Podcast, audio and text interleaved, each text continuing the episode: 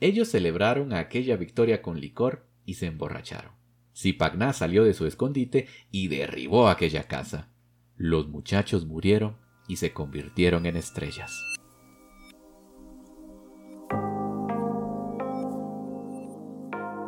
La Cultural es un podcast que busca hacer ese encuentro con los libros y la cultura.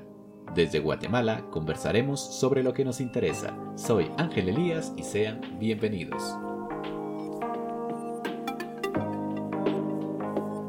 En el capítulo anterior, los abuelos decidieron crear seres que lo recordaran, pero luego de varios intentos no lo lograron. También apareció la historia de Bukukakish y sus hijos, Cabracán y Zipagná. Zipagná era el creador de las montañas, y un día vio pasar a 400 muchachos cuando llevaban un tronco. Aquellos muchachos le pidieron ayuda para construir una cabaña, a lo que Zipagná accedió cargó el tronco en sus hombros y lo llevó hasta la casa que construían. Pero ellos, al notar su fortaleza, se preocuparon. A este muchacho, ¿qué le habremos de hacer? Debemos matarlo, porque no está bien lo que hace. Solo él levanta un tronco. Escarbemos un gran hoyo y allí lo echaremos. Anda a sacar tierra del hoyo, le diremos. Cuando esté agachado, le arrojaremos encima el gran tronco. Allí pues que muera, dijeron los cuatrocientos muchachos. Entonces abrieron un gran agujero, y su plan era terminar con él lanzándole el tronco.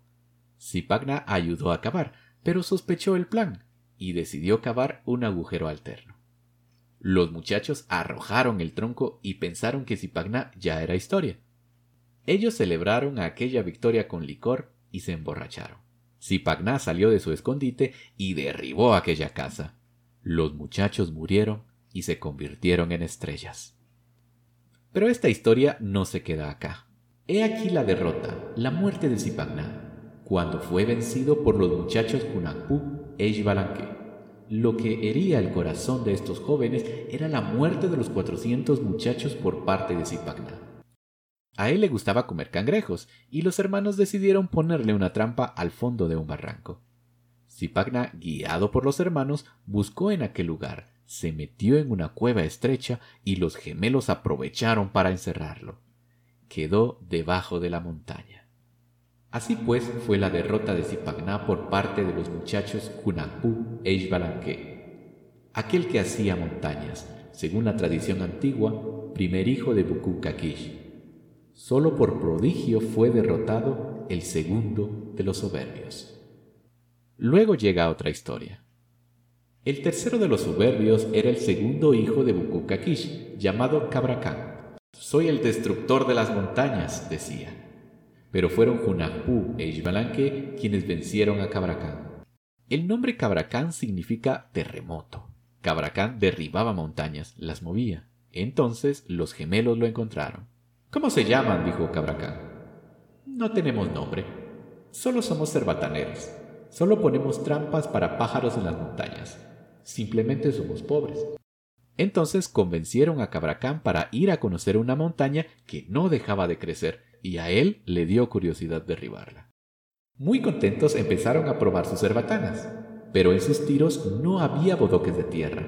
Cada vez que tiraban, solo con un soplo derribaban a los pájaros, lo cual fue muy admirado por Cabracán. Enseguida, frotando palillos, los muchachos hicieron fuego y pusieron a asar sus pájaros. A uno de los pájaros lo untaron con tizate, lo cubrieron con tierra blanca. La derrota de Cabracán llegó cuando se comió un ave con tizate, perdió sus fuerzas y los hermanos lo ataron para siempre. Ahora contaremos el nacimiento de Junajpú Eshbalanque, habiendo relatado ya la destrucción de Bukukakish con la de Zipagná y la de Cabracán, aquí sobre la tierra. Los invito a leer el Popol Vuh. Soy Ángel Elías y nos escuchamos en la próxima emisión para seguir con este apasionante relato.